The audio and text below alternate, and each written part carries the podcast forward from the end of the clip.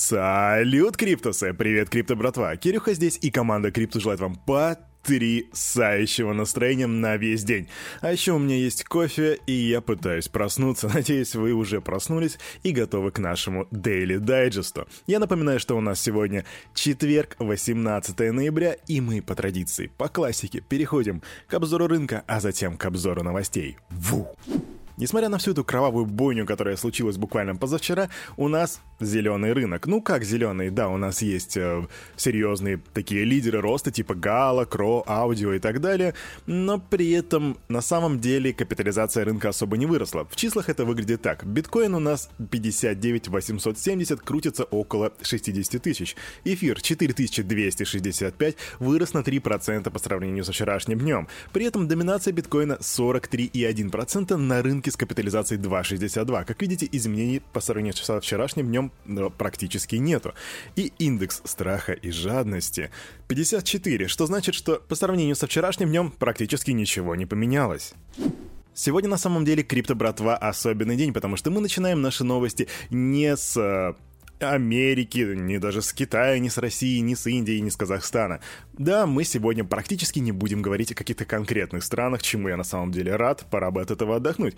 Так что мы начинаем с новостей от криптобирж. На этой неделе Binance, они же Binance, выкупили рекламную полосу в газете Financial Times. Биржа опубликовала свои 10 фундаментальных прав криптопользователей. Я о них рассказывал вчера и забыл вам оставить ссылочку в комментариях. В этот раз я не забуду, она будет там, так что смотрите, проходите. Она на английском, но в принципе можно найти и русскоязычную версию. Так вот, по словам Джао, компания решила опубликовать этот список после диалогов с различными регулирующими органами. Он отметил, что данный свод отражает позицию Binance по этому вопросу. Аналогичные соображения представлены в более развернутой форме. А, эта биржа уже передала, собственно, соответствующим государственным структурам. А чем же все это было вызвано? А вызвано это было тем, что ранее финансовые регуляторы некоторых стран, включая там Нидерланды, Италию, Японию, Польшу, выпустили предупреждения для инвесторов касательно деятельности компании. И на этом фоне а, Binance опубликовали открытое письмо, в котором рассказали о планах биржи по обеспечению нормативно-правового соответствия и защиты клиентов. Напомню, что в августе компания ввела обязательную верификацию пользователей, то бишь QIC, и по словам Джао, есть небольшая группа людей,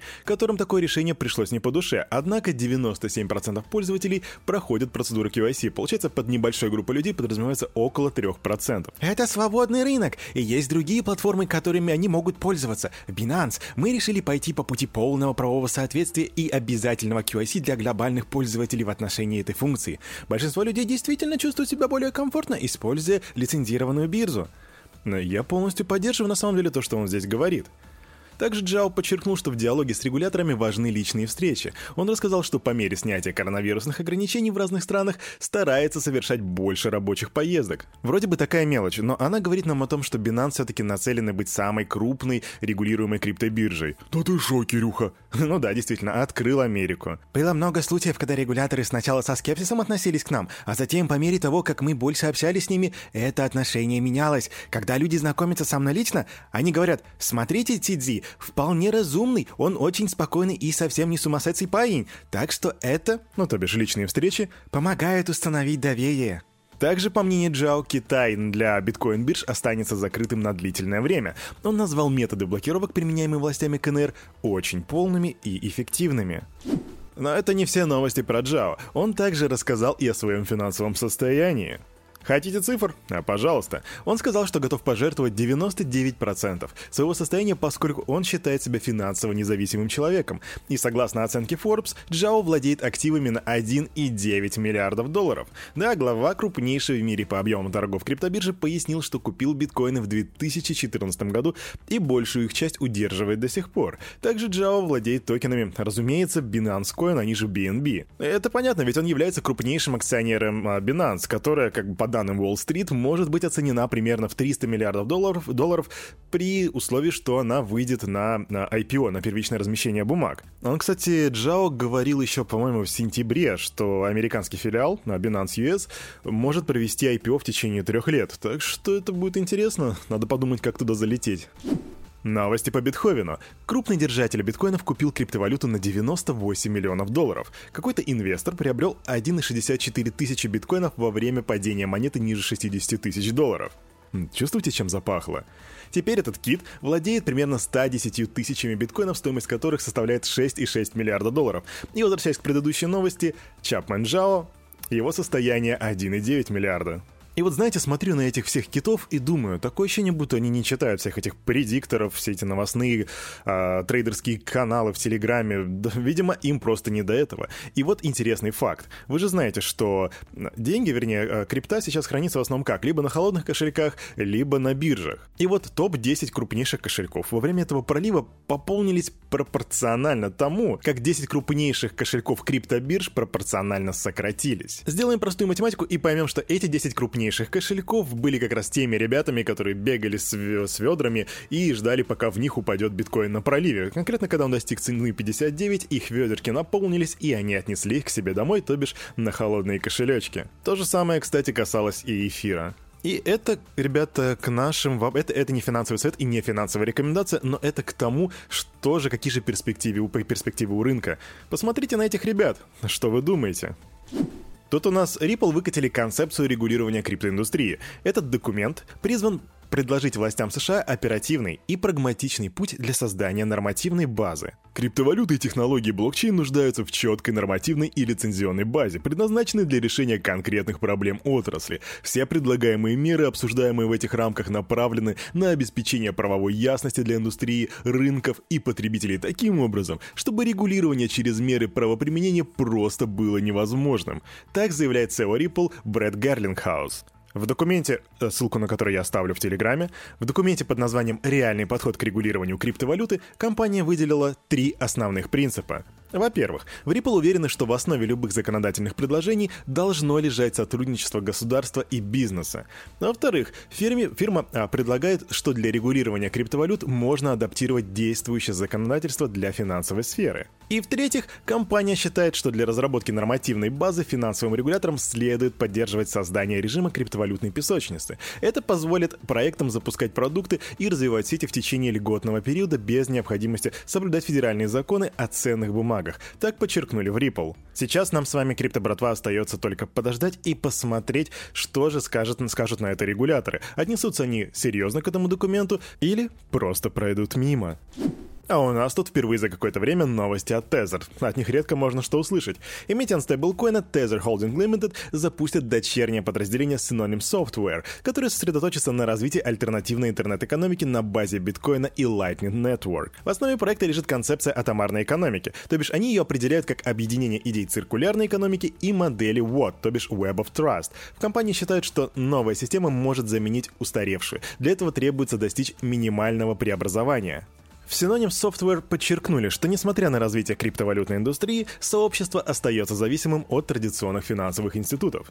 И по их словам, чтобы изменить ситуацию, следует сосредоточиться на создании и продвижении некостадиальных сервисов. Сатоши буквально изобрел биткоин, чтобы избавиться от банковской системы. Однако мы ликуем каждый раз, когда выходит новость о новом ETF. И какой-то кастодиальный стартап привлекает очередные 10 миллионов долларов. Как сообщество мы должны создавать и поддерживать некастодиальные приложения и сервисы, которые заменят, заменят современные финансы и позволят пользователям навсегда перестать доверять банкам и государственной фиатной валюте. Одним из инструментов на пути к такому преобразованию, по их мнению, является Lightning Network. Для этого нужно сделать взаимодействие с сетью максимально простым. Ху-ху, не раскачивайте лодку, молодой человек. Э, серьезно, его слова наводят на какие-то мысли, на определенные мысли.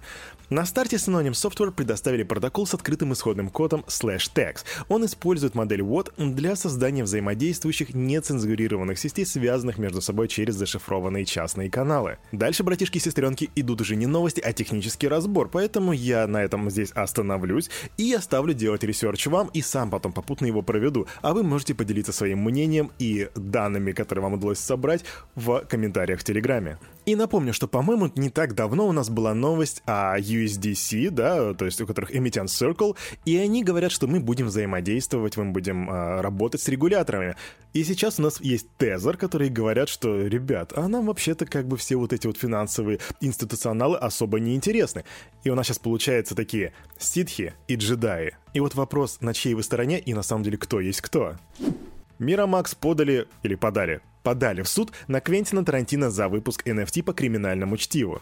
У нас была новость о том, что Тарантино сообщил о, о своих планах продать 7 вырезанных сцен из криминального чтива в виде NFT в начале ноября, но также он планировал выставить на продажу невзаимозаменяемые токены на, на оригинальный рукописный сценарий фильма и собственный аудиокомментарий к нему. И я тогда был супер excited, потому что я хотел себе эту NFT-шку. И вот теперь компания подала, компания Miramax подала на него в суд из-за планов, которые он строил, и обвинила его в нарушении контракта, авторских прав и недобросовестной конкуренции. Просто тройной удар по моему любимому режиссеру. Ну, понятно, что у мистера Тарантино уже есть адвокат, и он утверждает, что у режиссера есть право на воспроизведение сценария, что по факту позволяет ему выпускать NFT-токены. То бишь мнение диаметрально противоположное, и сейчас у нас будет противоборство между Мирамакс и Тарантино.